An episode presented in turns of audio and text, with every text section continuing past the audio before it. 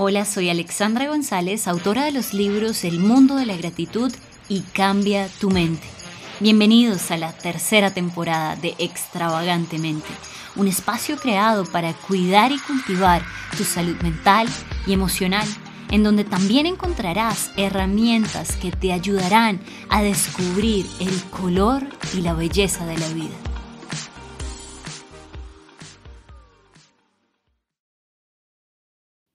Un saludo muy especial para toda la audiencia de Extravagantemente. Hoy estoy muy contenta de estar en un nuevo episodio con ustedes porque hablaremos acerca de un tema fundamental para esta generación, la comparación es buena, es mala, qué hacer en medio de tanta información, bombardeo por un lado, por el otro, redes sociales. De hecho, mucha gente lo ha catalogado como la infocracia, el dominio, el imperio de la información, el gobierno de la información. Es muy tentador compararnos, por lo cual hoy hablaremos acerca de este tema, qué hacer para poder tornar todas estas tentaciones y la comparación a nuestro favor de manera que se convierta en una motivación, en un combustible para cumplir el propósito. Pero antes quiero hacer un anuncio y es el 23 de junio estaré en Ecuador. Tendremos un tour de extravagantemente con el libro Cambia tu mente. Pero el día 23 de junio a las 7 de la noche estaremos en un seminario espectacular, maravilloso. Dios me ha unido con personas sin par y vamos a hacer este seminario en el Teatro San Gabriel. Así que te invito a que ingreses a la página del teatro, tengas más información. Asimismo, en redes sociales publicaré en junio más información. Pero si tú vives en Ecuador, si tienes amigos en Ecuador y quieres hablarles acerca de cómo cuidar su salud mental, cómo ganar la batalla de la mente, te espero en Ecuador el 23 de junio. Ahora sí, retomando el tema del día, la comparación, tenemos a una invitada muy especial para hablar al respecto. Se trata de la psicóloga colombiana que actualmente reside en México. Evelyn Rossi. Ella es apasionada por hablar acerca de estos temas de salud mental y fe práctica. Por lo tanto, también habla de todos estos temas en la iglesia que pastorea en México. Evelyn Rossi, bienvenida a Extravagantemente. Alexandra, muchas gracias y qué gusto y además privilegio. Creo que este espacio es increíble, maravilloso, muy amplio para poder platicar de todos estos temas. Y bueno, muchas gracias, muy feliz y esperamos que sea de mucha bendición este episodio. Yo muy contenta y, bueno, eres colombiana además, pero ahora estás en México, ya tienes palabras como platicar, no es una palabra muy colombiana, pero ya cuánto llevas en México, Evelyn? Seis años ya, Dios nos movió aquí a, iniciar Revival, que es la iglesia que pastoreamos. Tengo un hijo colombiano y uno jarocho, o sea, de Veracruz, de México, bien mexicano. Así que ya comemos chile, tortillas, se nos mezcla las palabritas, cantamos un poquito ahí, arrastramos el mexicano con el colombiano, pero amamos Colombia, vamos todos los años, es nuestra tierra, oramos por ella y bueno, creo que, que hemos ya llevado esa visión entre Colombia y México, ¿no? Pero aquí estamos en Veracruz. Ay, qué bueno, qué bueno. Sí, se van pegando las culturas. De hecho, cuando hablábamos por mensaje, me finalizabas con primero Dios. Y yo decía, primero Dios es un dicho tan mexicano. Y yo al comienzo, cuando empezaba a hablar con mexicanos, yo decía, ¿cómo así primero Dios? No entiendo, pero eso es si Dios lo permite. si Dios quiere, si el tipo, ya, ya no digo si Dios quiere, sino primero Dios, y aquí lo digo si Dios quiere en la iglesia, y la gente ¿Cómo así, pastora? ¿Cómo si Dios quiere? Primero Dios. La Biblia dice eso. primero Dios, primero Dios. Así, así ya, ya, ya se nos pegó, ya se nos pegó esa forma. Pero qué bueno, qué bueno hoy tenerte con nosotros y con esta mezcla de culturas. Y yo quisiera empezar preguntándote, ¿por qué los seres humanos tenemos esa tendencia a compararnos con otros? ¿Y es normal y es saludable? Bueno, la tendencia a la comparación viene desde el principio, se lo vamos a llevar desde manera, desde toda la parte bíblica, ¿verdad? Cuando vemos a un Abel y un Caín, que estuvieron allí en el, en el esquema de comparación según Caín, no era que el Señor fuera a compararlos ni mucho menos, sino que pues a la final la condición del corazón de uno era diferente a la del otro y ahí nació en parte ese hecho de empezar la comparación con nuestros primeros pares, ¿no? Con nuestros hermanos, ¿verdad? Con las personas, los amigos, es que él tiene más, él no. Y, a partir de ahí pienso que empezó todo el proceso de la comparación del ser humano desde ese pecado como tal que pasó entre Caín y Abel. Y esa es la tendencia, ¿no? Entonces, nuestro corazón es, siempre está buscando la aceptación, siempre está buscando sentirse amado, sentirse aprobado, ¿verdad? Que fue lo que pasó con Caín y Abel, sentirse que es suficiente. Siempre el corazón está buscando esa tendencia. Entonces, cuando no la encontramos, batallamos para ser el mejor en, porque está en nuestro ADN, ¿verdad? El sobresalir, el ser, porque el Señor nos hizo personas únicas, personas capaces, o sea, ahí eso en nosotros. Y cuando lo llevamos a la comparación, pues la comparación es muy destructiva, afecta muchísimo nuestra estabilidad emocional, afecta muchísimo nuestra fe, ¿verdad? Porque llegamos a niveles de comparación muy fuertes y por esa razón es, batallamos muchísimo en saber quiénes somos y como ser individuo, como hijo de Dios, quién soy, todo lo que tengo, y en vez de compararme, puedo realmente ser motivado o retado de cierta manera por otra persona sin caer en la comparación. Bueno, es muy interesante lo que dices, la, comparación puede, puede ser muy negativa, pero si uno lo transforma, transforma esa perspectiva, puede ser una motivación a mejorar personalmente. Ahora bien, yo leí hace poco que la comparación, tal vez cuando uno es niño, adolescente, es necesario porque uno se está encontrando en el mundo. ¿Quién soy? Entonces juego fútbol porque mis padres juegan fútbol y me estoy comparando todo el tiempo y es positivo. Pero, pero ya eso debe como cesar en una parte de la vida adulta. ¿Cómo crees tú estas, estas transformaciones? ¿Hasta qué edad más o menos sería como una comparación saludable? Es difícil determinar una, una edad eh, eh, específica porque en casa normalmente siempre hay un rango de una comparación no favorable. Es, a no ser que sean padres que sean conscientes de la salud emocional de sus hijos, lleven una crianza reverente, respetuosa, sean conscientes de que llevarlos al punto de decir, es que eres igualito a, ¿verdad? O es que mira, él sí pudo y tú no. Pues cuando la comparación tiene esa tendencia, va a ser muy difícil que llegue a una madurez, que la persona diga, ay, no, pues ya soy adulto y ahora voy a cambiar el punto de comparación.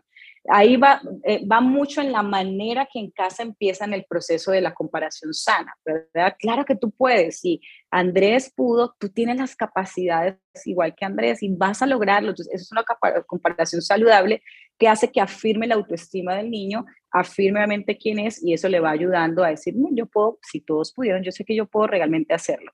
Ahora, ¿qué sucede? Llega un punto en la adultez eh, que podemos llegar a cambiar esa comparación, o sea, se, se empieza a modificar y pasar a una comparación pasiva.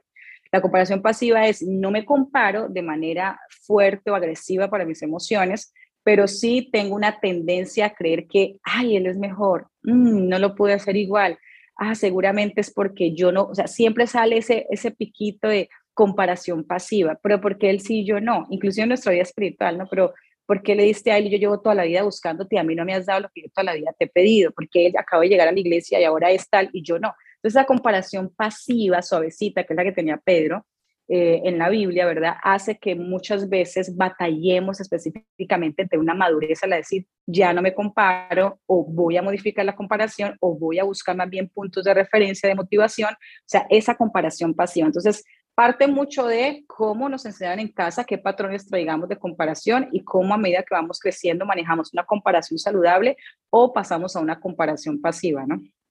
Creo que es súper clave lo que acabas de decir, más que una edad, tiene que ver con lo que traemos, esa maleta emocional, esas herramientas y la madurez. Tal vez hay personas que 18 años, ya una madurez plena, 30 años, no hay madurez, es algo tan, tan variable, así que es, requiere como ese autoexamen. y, y, cuando yo te escuchaba, pensaba que en efecto es el carácter, si somos cristianos y profesamos esta fe, eh, el, nivel de comparación es proporcional a nuestro carácter, a nuestra madurez espiritual y, me parece súper clave poder tener eso ahí en el marco. Ahora bien, quisiera preguntarte al comienzo, mencionabas que la comparación hace un daño a, nuestro, a nuestras emociones, a nuestra estabilidad. ¿Cómo las afecta?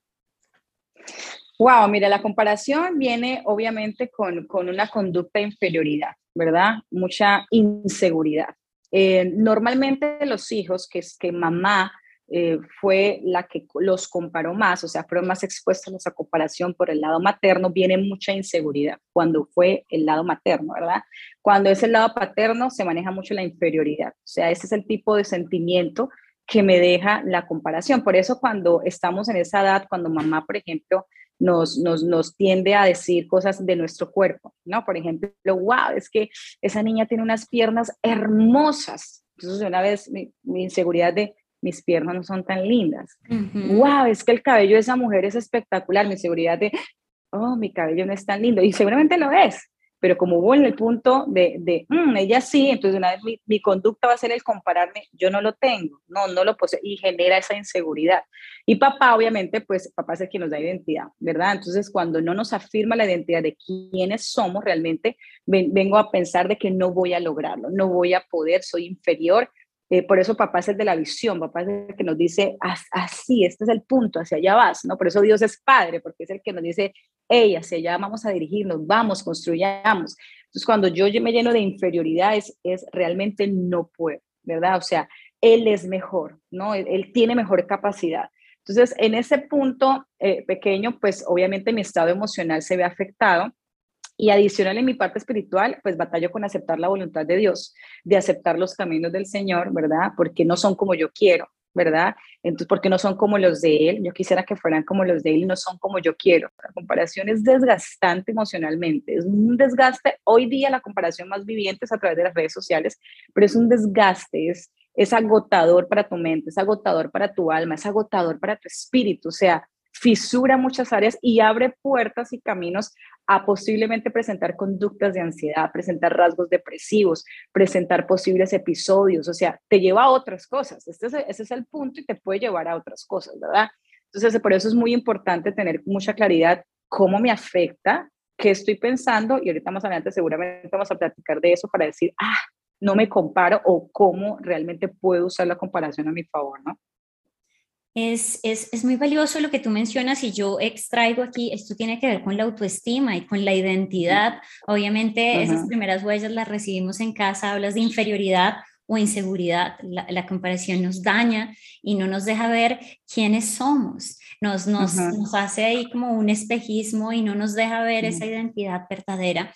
Ahora, también cuando nos comparamos, eh, caemos en la trampa de, de, la envidia, ¿no? Como, ay, ese sí tiene, yo no. El ejemplo que tú decías, las piernas de ella sí son lindas, las mías no. Esa persona tiene más seguidores, yo no. ¿Qué, qué, ¿Qué consecuencias puede traer además la envidia enlazada con la comparación? Oh, wow. La envidia definitivamente obstruye nuestro propósito, ¿verdad? Te enfocas tanto en los demás que tu propósito está, te obstruye, o sea, no, no, no drenas, no trabajas, no te enfocas y obstruye tu propósito. Entonces, imagínate si tu propósito está obstruido, pues hasta dónde vas a llegar, o sea, ¿para dónde vas, verdad? Porque simplemente hay una envidia. Entonces, ahí es muy importante, nosotros tenemos con este proceso, y obviamente el episodio, la idea es que, que obviamente cada persona pueda reconocer la batalla emocional que trae a partir de esta lucha con la comparación. Y en, esa, en ese momento de reconocerlo, darse cuenta, sí, yo me siento, yo siento que me comparo, pero hay que encontrar cuál es tu punto de comparación. No nos comparamos con todo, ¿verdad? Si hay una situación donde yo me comparo, mejor dicho, hasta la hebra de mi cabello, mínimo, bueno, ya tengo que buscar ayuda porque es una batalla que sola no puedo llevar. Entonces necesito otros, otra, otro punto de vista, un proceso diferente, quizás un proceso terapéutico que me lleva a entender, a sanar dónde vienen estas raíces, pero hay puntos específicos donde yo me comparo más, ¿verdad? Quizás mm, en todo soy súper buena, pero en esta parte tengo la inseguridad creada por y me comparo aquí siempre. Ese es el foco de comparación mío, o sea, siempre me comparo con las chicas que, no sé, usan faldas, supongámonos, siempre me comparo y yo creo esto y esto y esto y creo que esto y esto y esto, o sea, hay que reconocer esos puntos de comparación. ¿Qué envidio, verdad?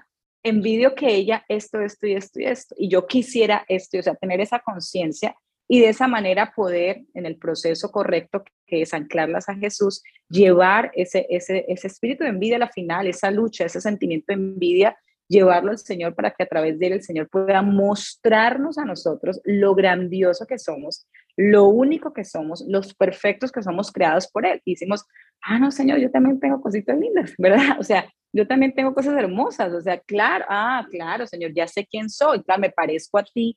Ese es el proceso, ¿verdad? Entonces, la envidia realmente obstruye el propósito y por eso muchas veces sentimos que no avanzamos porque estamos tan pendientes, comparándonos envidiando o deseando lo que los demás quieren, que no permite que nosotros avancemos, o como que presiona nuestro avance. Entonces, antes de querer avanzar, hay que hacer un break y hacer todo el proceso, obviamente, de, de gestión y de sanidad, ¿no? Perfecto, creo que has dado aquí como varios tips para todos los que nos están escuchando hoy y, y, si queremos que nuestro propósito se cumpla, hay que detener ahora mismo esa comparación. Y tú mencionas que hay que empezar esa batalla emocional conscientemente, o sea, tener como ese autoconocimiento, esa autovalidación, decir, sí, en esta área me estoy comparando, llevo X años comparándome acá. Luego tú mencionas ir a Jesús y, quisiera que ahondáramos un poquito más esto, porque luego de la autoevaluación, tal vez mucha gente dice, yo sé que me comparo, pero no sé qué hacer, no sé cómo cambiar. Ahí tú qué sugieres? En esa parte es importante, número uno, reconocer, ¿verdad? Si tenemos esa batalla, ¿verdad? O sea, es una batalla y aparte la comparación es muy silenciosa, ella es muy sutil. Ella, uno no se da cuenta que me estoy comparando, se no, sí, me estoy comparando, o sea, entonces hay que, hay que, posiblemente muchos de los que estén eh, escuchando dirán o viendo, dirán, ay, no, yo no me comparo, no, jamás, pero si se pueden observar, hay cosas muy mínimas, te comparas con el recurso del otro, te comparas con la casa, quizás el carro, te comparas con la esposa, con el amigo, con la universidad, con la carrera, con el tipo de trabajo, con la forma de ser. Ahí es que es súper abierto, es extrovertido, ¿verdad? Es que la forma como ministra o es que cómo se dirige a la empresa. O sea, siempre hay un puntito que cuando ya no es motivación y ya es comparación, es una alerta para mí, es una red flags. Entonces, cuando yo estoy, wow, admiro, ¿verdad? Andrea, porque todo lo que hace es increíble, pero ¿cómo me gustaría ser como Andrea? Ahí en ese punto es, me estoy comparando. O sea, siempre si yo digo, no, wow, qué lindo carro, está increíble. Y me dice, pero las llantas no están tan bonitas, están como, en ese pero, ¿verdad? Ese pero, ahí ya es una reflex para ti. Dice, uy, espérate, o sea, ¿por qué tengo ese sentimiento de, pero algo le falta? Pero, ese pero es una alerta para mí. Entonces, ¿cómo puedo trabajar esto? Hay que llevarlo evidentemente a Jesús. Jesús realmente nunca eh, estuvo en, la, en, la, en esa batalla de comparación, porque algo que Jesús tuvo claro desde el principio era quién era. ¿Quién soy? O sea, Jesús sabía quién era. Yo soy el Hijo de Dios. Por eso lo crucificaron, ¿verdad? Entonces, ¿qué sucede? Si yo no sano mi identidad, quién soy como hijo e hija de Dios, ese va a ser un camino para ser atacada con pensamientos intrusivos, dardos del enemigo, para que al final yo considere que no soy suficiente ni siquiera para Dios. Entonces, eh, tengo que saber quién soy. Lo primero es mi lugar más alto y más de honor es que soy hijo de Dios. No hay más. O sea, no importa el título que tengas, lo bueno que hables, no importa tú lo que tengas, lo que logres. Hay muchas cosas muy buenas que tú puedes hacer en la vida, pero tú tienes que saber que lo más valioso en tu vida es que eres llamado o llamada hijo o hija de Dios. Eso es lo que nos da identidad. Sé quién soy en Cristo, ¿verdad? Por eso Jesús fue a la cruz, pagó ese precio que le costó demasiado para que yo no, no, no, lo tenga. Entonces, mi es que, ¿cómo hago para convencerme que soy hija? El Espíritu de Dios convence a mi espíritu. Me dice, hey, tú eres hija. ¿Cómo es coheredera de con Cristo? Ah, o sea que tengo las opciones que Cristo. Puedo tener la mente de Cristo. Puedo parecerme a Jesús. Puedo gestionar como Jesús. Puedo ser más como Jesús. Entonces, ahí esa parte, Señor, me comparo constantemente porque me cuesta verme como hija. Permite que mi espíritu, mi alma, mi cuerpo, todo mi ser pueda entender que soy tu hija. Y si soy hija, soy coheredera con Cristo. Soy amada, soy valiosa. Muéstrame mis dones, mis talentos. ¿Qué puedo hacer? Tú me hiciste y me creaste desde el vientre. Pusiste en mí dones y talentos. Permite que yo los pueda ver. Que lo que siempre, Señor, habrá gente que tendrá más y siempre habrá gente que está en el proceso de menor, de menor proporción. Yo estoy caminando, ¿verdad? Estoy en el proceso. Quizás algún día llegaré a más, quizás este sea lo suficiente, pero yo estoy segura que tengo que hacer lo que tú me mandaste a hacer y lo que yo hago es suficiente. Yo siempre guío en la comparación con mis pacientes con la palabra de los talentos, ¿verdad? la palabra de los talentos es clave. Dios le dio conforme a su capacidad a cada uno. Entonces el de dos no dijo, ay, pero no, ¿cómo así? ¿Usted por qué le dio a ellos el cinco y a mí dos? No, él dijo, yo pongo a hacer lo que me mandaron a hacer. A mí me dieron dos, me dijeron, reproduzcalo, yo no me pongo a perder el tiempo. Y el de cinco dijo, a mí me dieron cinco, pues, es mucho, mucha carga, ¿verdad? Pero yo lo voy a hacer. Y el de uno tuvo miedo y lo escondió. Y eso hizo que obviamente no recibiera la bendición. Entonces, entender lo que Dios me dio a mí, entender mi capacidad, entender lo que me fue entregado a mí, entender que eso que fue entregado puede ir creciendo, puede ir multiplicándose, puede ir a más. Pero cuando venga esa comparación, la modifico en motivación. ¿Qué puedo, ¿De qué puedo sacar de esto? ¿Cómo esto me puede motivar? Si no le encuentro motivación, entonces paso la página, sobre todo en el caso de redes sociales. Si yo estoy viendo algo que a la final digo, no encuentro cómo motivarme, o sea, intento, pero no encuentro, al contrario, me sigue taladrando la comparación, yo prefiero dejo de seguir, ¿no? Porque en ese momento no estoy 100% conectada a nivel emocional y espiritual para decir, ay, no. Entonces yo sano, señor, esto me batalla, me di cuenta de esto, mm, me di cuenta de esta otra área que batallo, la trabajo con el Señor y más adelante digo, ah, que no me afecta y le doy. O sea, ese es el trabajo, hay que generar mucha conciencia emocional y hay que generar mucha, mucho anclaje espiritual, ¿no? Porque esa parte del anclaje espiritual es que logramos afirmar eh, quiénes somos y logramos generar, pasar de la comparación a la empatía, por ejemplo. Eso es algo muy maravilloso porque eso nos dice la Biblia en Romanos precisamente 12, alégrense con los que están alegres, lloren con los que lloran, ¿verdad? Vivan en armonía, estén orgullosos y disfruten, estén orgullosos en bendición de disfrutar en familia, o sea, esa es la empatía que el Señor busca a nosotros, ¿no? Sí, pienso que aquí el tema de la empatía obviamente es posterior a conocer la identidad, porque una persona no puede, no, puede ser empático si no sabe quién es. Empieza a luchar y no sabe, me gozo, me da envidia, hay un popurrí de emociones, hay gastritis, indigestión. Entonces, obviamente, como, como dice el dicho, primero la primaria. Y lo primero es la identidad. Cuando te escuchaba pensaba mucho sobre todo como en el espíritu de orfandad, personas tanto huérfanas en lo, en lo biológico, con un padre presente o tal vez que tuvieron un padre ausente, los, los dos tipos de orfandad hacen que la identidad naufrague desde, desde una temprana edad y estas personas tal vez son las que más tienen la tendencia a compararse porque su identidad no estuvo bien instaurada desde temprana edad. Pero tú mencionas algo muy lindo y es Jesús. O sea, Jesús es quien nos ayuda a tener esa identidad fuerte y creo que también es un llamado para, para aquellas personas que tal vez sienten, ok, mi papá no fue el mejor, estuvo eh, ausente, a buscar a Jesús más que redes sociales, a buscar quiénes son. Y, tú mencionabas que Jesús sabía para qué había venido y en efecto, él dijo, yo sé quién soy, yo sé de dónde vengo y sé a dónde voy. Y, y lo que tú mencionas también, mm, quisiera resaltarlo hoy, compararnos nos roba el propósito. Y aquí quisiera, quisiera contarles aquí una pequeña anécdota y hablar un poco contigo al respecto. ¿Compararías a un pájaro con un pez? sería erróneo porque son dos especies diferentes. Y si las valoráramos por la capacidad de volar, claramente el pájaro sería el mejor. Pero si las comparáramos por la capacidad de estar bajo el agua, el pez saldría victorioso. Entonces acá la pregunta es, cada uno tiene un propósito.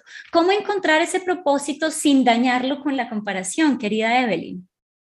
Esa parte es interesante porque, como diría el pastor Rick Warren, todos tenemos, o sea, el propósito nuestro está basado, como dice la Biblia, el libro, perdón, una vida con propósito, ¿verdad? Venimos a ser parte de una comunidad, adorar a Dios, venimos obviamente a plantarnos, venimos a la misión, a todo esto que nos llamó.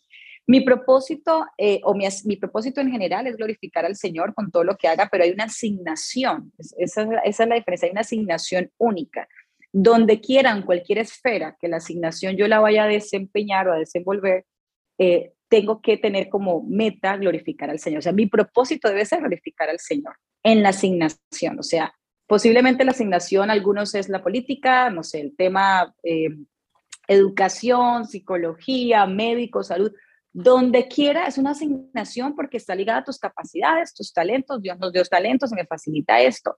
Pero es muy importante saber que lo que yo haga está glorificando al Señor. Por eso la Biblia dice, todo lo que hagan, háganlo como para el Señor, ¿verdad? O sea, desde el momento que tiendo la cama en mi casa, es como para, como si el Señor viniera a visitarme, o sea, viniera a acostarse en mi cama, yo quisiera que estuviera todo bien, como para el Señor. Ahora, algo que nos puede ayudar en el, proceso del propósito y no, no dañarlo con la comparación es saber, realmente esto me apasiona, porque muchas personas están trabajando en su propósito y al compararse dicen, mm, viene el desánimo. Entonces ese desánimo es mortal, ¿no? Yo viví también mucho tiempo eh, en mi temporada de comparación, ese desánimo no lo voy a hacer, entonces no lo voy a lograr. Y en ese punto hay algo específico que el Señor puso en nosotros y que Jesús tuvo, y es la pasión, se llama la pasión de Cristo, ¿verdad? Porque la pasión es algo que, que nos enciende el Espíritu de Dios, o sea, que te dice, hazlo. O sea, sí o sí tienes que hacerlo. Hay pasión, hay, me arde mi corazón el que sé que tengo que hacerlo. Esa pasión la tuvo David cuando se presentó a Goliat. El tipo era un animal, ¿verdad? Un gigante. Y David, David tenía, o sea, en ese momento el propósito de David como tal era glorificar al Señor a través de ese acto, ¿verdad? Había obviamente una asignación específica que era el ser rey de Israel, pero él tenía una pasión en su corazón, era defender con todo su corazón al Dios Todopoderoso, siendo rey, siendo pastor de ovejas, siendo el que, o sea, era, era algo que le apasionaba. Y por eso David tuvo toda la valentía de destruir, obviamente, o derrocar, obviamente, a este gigante. Entonces, la pasión es lo que hace que mi corazón no ceda a la comparación. Entonces, yo lo hago con pasión, no porque la pasión como tal sea mía, es porque arde la pasión por el Señor, arde la pasión porque Dios sea glorificado, para yo testificar y decir, hey, claro, logré esta cirugía, por ejemplo, un doctor, pero fue el Señor, o sea, Dios me dio la capacidad, o sea, esa, esa pasión es que otros lo hicieron mejor. ¡Wow! ¿Qué puedo aprender de esos otros? ¿Qué hicieron diferente? ¿Qué puedo sacar de ahí? ¿Qué no puedo sacar? Ese es un método, el mío que se hace a otro, pero hay pasión, ¿verdad? Entonces, si el propósito es fisurado, es dañado por la comparación, ahí yo siempre, siempre señalo, haz un break, un momento, una semana, unos días en tu vida y ve a ese lugar secreto, ve a ese momento donde vas con el Señor y dice, Señor, algo no está bien, estoy batallando mucho con esto, algo está pasando, porque cuando no tenemos esa relación con el Señor, pues minimizamos a Dios a nuestras emociones, ¿verdad? Minimizamos a Dios a, los momentos. Y el Señor es tan lindo que, que el Señor quiere que seamos genuinos, que le contemos con lo que batallamos, que le digamos, ay Señor, yo a veces creo que tú amas más a otros que a mí. Eso lo podemos decir y Dios no va a decir, ay, no me cuentes, qué, cosa tan terrible, no, o sea. No te acepto por acá. Sí, no, por eso es padre. y aparte, la batalla de la orfandad que tú contabas es que no logramos saber a Dios Padre, entonces no tenemos identidad porque creemos que Dios Padre es como mi papá eh, biológico. Entonces, ah, mi papá biológico me abandonó, Dios me abandonaste, ¿verdad? Mi papá biológico me comparaba, a que Dios me compara, mi papá, o sea, y por favor, nuestra mente debe entender desde la, desde la parte espiritual y también neural, o sea, decirle al Espíritu Santo que nuestras neuronas logren captar la paternidad de Dios en toda mi vida, porque entendiendo esa paternidad, yo voy a saber quién soy. Entonces puedo ir confiada al trono de la gracia y decirle, papá, ay, eso me está costando muchísimo, es que fíjate que ta, ta, ta, y puedo ir confiada. Como David en la Biblia, o sea, él era un hombre que era súper honesto con lo que sentía sus emociones y al ir al Señor, él por eso decía, espérate, no, no, las cosas no están tan mal, Dios viene a mi rescate, Él no, no me va a dejar, no me va a abandonar, ¿verdad? Entonces, esto es, es importante trabajarlo porque si no hacemos ese break, cuando estamos batallando con tanta comparación, entonces nos desanimamos y al desanimarnos, mm, yo no voy más, no, se cumple no, no se cumple, no quiero hacerlo, lo hago de mala gana y empieza a aperturar otras áreas en mi vida a nivel emocional que pueden ser lastimadas, ¿no? No, y ya luego viene frustración, depresión, ansiedad, o sea, es un caldo de cultivo. Entonces, o sea, mejor resolver las, las cosas en un nivel incipiente, bajarle la velocidad a la vida, como tú dices, hacer esa pausa por nuestro bien, es, es una inversión en nosotros mismos. Y bueno, creo que aquí las personas pueden tomar nota. También los invito a que escuchen el episodio eh, que grabamos como un par de meses atrás con el psicólogo Néstor Bruno acerca de la imagen psicoafectiva de Dios, cuando, cuando eh, si tienen dudas en cuanto al tema de la identidad. Así que bueno, aquí hay, hay perlas, lo que tú nos estás dando hoy, querida Evelyn. Y quisiera culminar con esta pregunta. Hace poco leí un libro del psicólogo canadiense Jordan Peterson que se llama 12 reglas para vivir. Y una de sus reglas, o sea, de hecho yo compré el libro por esa regla. Dije, quiero, eh, quiero averiguar. Y él dice, no te compares con los demás. Y tiene esta premisa. Dice, no te compares con otro, compárate con quien eras antes. ¿Tú qué piensas de esa frase? Hay muchos psicólogos que aprueban o apoyan esa frase, pero yo siempre creo que nosotros, o sea, esa parte que él dice es muy real porque siempre creo que nosotros vamos de avance, vamos creciendo, ¿verdad? Entonces, eh, es muy real porque a la final siempre hay una frase muy común secular de que sé la mejor versión tuya y sé la mejor versión tuya, como que uno, ay, todo el día luchando por ser la mejor, ¿verdad? Pero es que nosotros somos mejores en Cristo, o sea, nuestra mejor forma o versión de ser es ser hijos de Dios, eso es lo más hermoso. Entonces, lo que él dice es tan real porque si tú volteas un poquitito hacia atrás, ¿verdad? Y observas quién eras hace 15 años, los miedos, tus batallas, tus luchas, tus inseguridades, tú dices, wow, no soy la misma, ¿verdad? Soy totalmente diferente. Pero si observas la dentro de 15 años, debes pensar cómo, es, cómo te gustaría, ¿verdad? O sea, eso que está ya en 15 años, voltea al mirar y cómo decir, wow, ¿cómo lo has logrado? Wow, todo lo que has alcanzado. ¿Qué cosas quiero modificar para no llevarlas hasta dentro de 15 años? Quiero, no quiero cargarlas hasta allá, no quiero llevarlas hasta allá. Entonces, es un buen punto observar eh, quiénes éramos, ¿verdad? O todo lo que batallábamos, cómo lo hemos avanzado y es un buen punto observar hacia dónde vamos, siempre obviamente agarrados de la mano del Señor. El Señor realmente es el que nos ayuda, el que nos da la fuerza y me encanta lo que dice la Biblia, que el Espíritu Santo nos ayuda en nuestra debilidad. Y ahí entra Él, ¿verdad? Con toda su majestuosidad a decir, hey, tranquilo, tranquila, yo sé que te está costando, Vamos a ayudarte en esa debilidad, vamos a empezar a modificar. Por eso es muy importante, Alexandra, tener nuestros oídos afinados a la sabiduría, como dice la palabra de Dios. Si nuestros oídos no están afinados a la sabiduría, nos va a ser difícil poder escuchar lo que el Señor quiere que escuchemos, porque así como viene la fe por el oír, la preocupación, el temor, la inseguridad, los miedos también viene por el oír. Entonces necesitamos afinar nuestros oídos y decir, ah, esto es lo que el Señor quiere que yo haga, ah, esta es la mejor versión, ¿verdad? Desde la parte bíblica que el Señor quiere que yo tenga en esta temporada, ¿no? Esta temporada batallé con esto, como José, en su temporada de Potifar fue uno, en su temporada de la cárcel fue otro, hasta que llegó la temporada que el Señor lo catapultó como José, ¿verdad? Entonces, eso es impresionante poder verlo de esa manera y tener claro de que la comparación, puedo tener focos de comparación saludables, ¿verdad? No para yo quiero ser como Él, porque al final yo quiero ser como Jesús, sino que puedes traer, wow, ¿qué puedo aprender? ¿Qué puedo hacer? ¿Qué puedo que puedo sumar a mi vida, ¿verdad? Y si hay una tendencia como, mmm, pero, ese, acuérdense del pero, pero, ahí es un clip, mm, mm, mm, eso es una red flag mía, no, bye, no la voy a aceptar, ¿verdad? Voy a trabajarla. Eso nos va a ayudar mucho a cada día ser, obviamente, mejores en el Jesús como Él al final quiere que seamos. En efecto, querida Evelyn, sin, sin, Cristo, sin el Espíritu Santo, eh, no podemos, o sea, nos toca arañar ahí, no logramos, o sea, el esfuerzo propio. Eh, la semana pasada salió la entrevista de, de Carlos Catari, él, él nos contaba todas sus adicciones a pornografía por años y decía, yo trataba, yo iba a la iglesia, pero no podía, porque Jesús era mi Salvador, pero no mi Señor. Y creo que para esto opera lo mismo, o sea, no, no solo es, oh, yo creo en Cristo, no, quiero ser discípulo de Él, quiero que sea mi Señor y me ayude, porque, porque hay temas que a veces son difíciles, pero, pero hoy nos ha dado bastantes tips y, y creo que esta frase es, es, es, es, es importante, si nos gusta compararnos, que sea con nosotros mismos, que sea con Jesús, con esa versión de Jesús esculpida dentro de nosotros, y, y, es lo que tú dices, que es la, la comparación saludable. Yo quisiera culminar con esto y que, eh, bueno, obviamente nos, nos dieras un, mensaje final. Yo lo he visto en mi vida propia y apoyo lo que tú dices yo soy única, soy única. Y la única comparación que es, que es digna de comparación, lo único válido, soy yo misma, o sea, de todo. Y hoy quiero, la audiencia que nos sigue hoy en su mayoría son millennials, también tal vez eh, piensan, no, es que quiero este trabajo que tiene otra persona, es que esta persona ya se casó, yo no.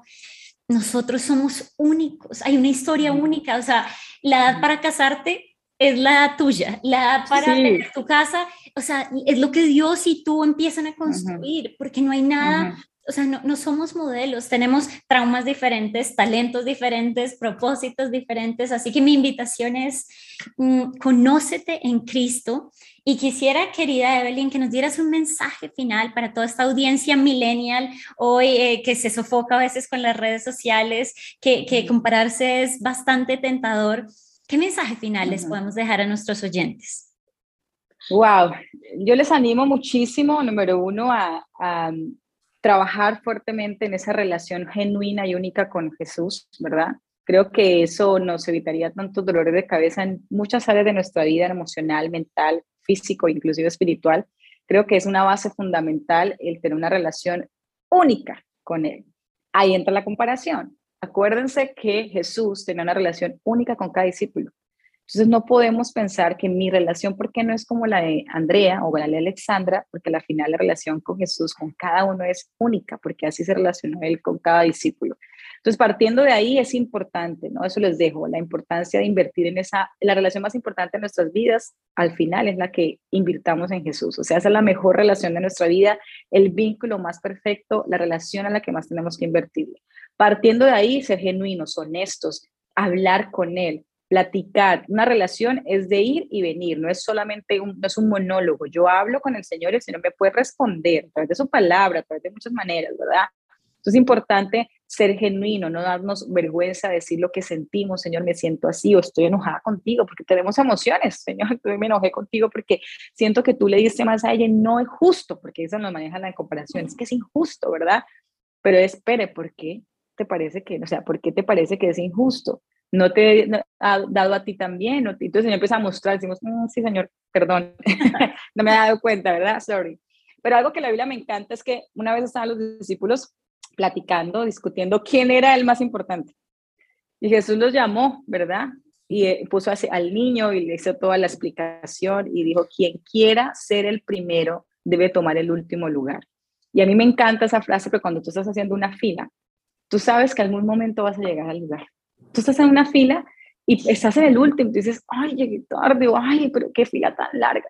Pero si tú tienes paciencia y tú esperas el momento, vas a llegar al frente, al punto exacto, a recibir tu bendición.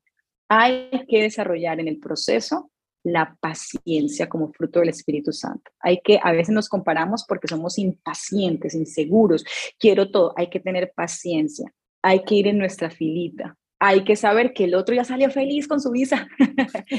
y yo, ¿y la mía para cuándo? Pero aquí estoy. Me la han negado tres veces, la gente Me la han negado y no puedo más, señor aquí estoy en la fila. No te salgas de la fila, ¿verdad? No te salgas de la fila.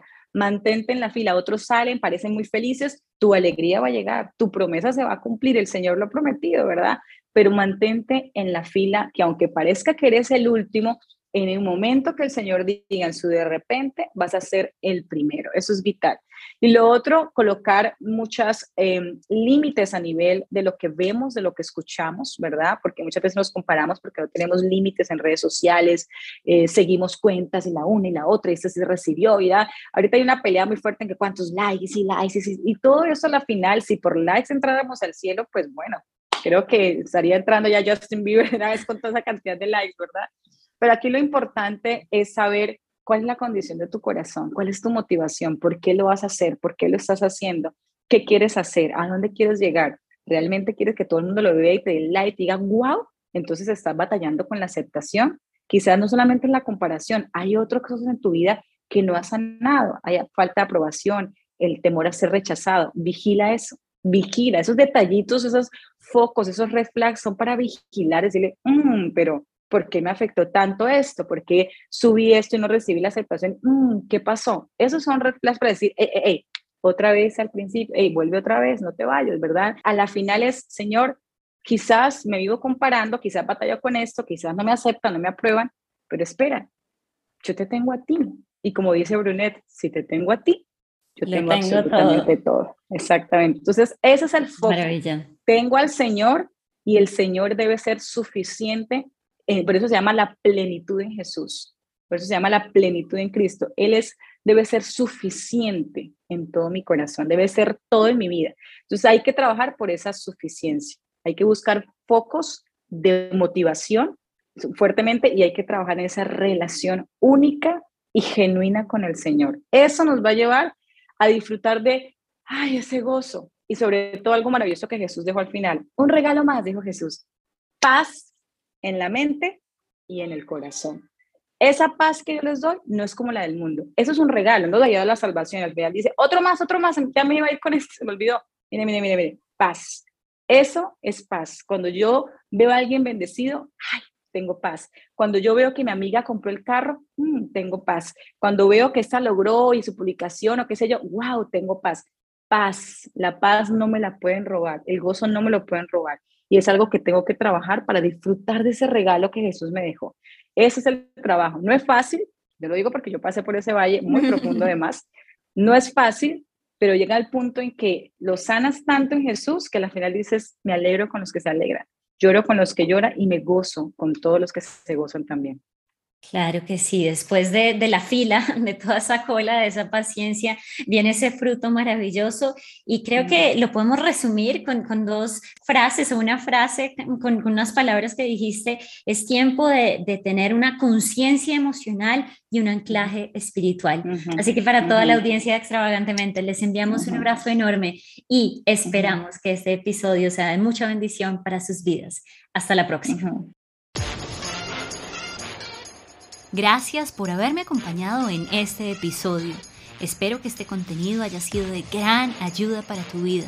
Te invito a que te suscribas a este podcast y lo compartas con amigos y familiares. Recuerda seguirme en redes sociales como arroba extravagante.mente y descarga gratuitamente nuestra revista desde www.extravagantemente.com.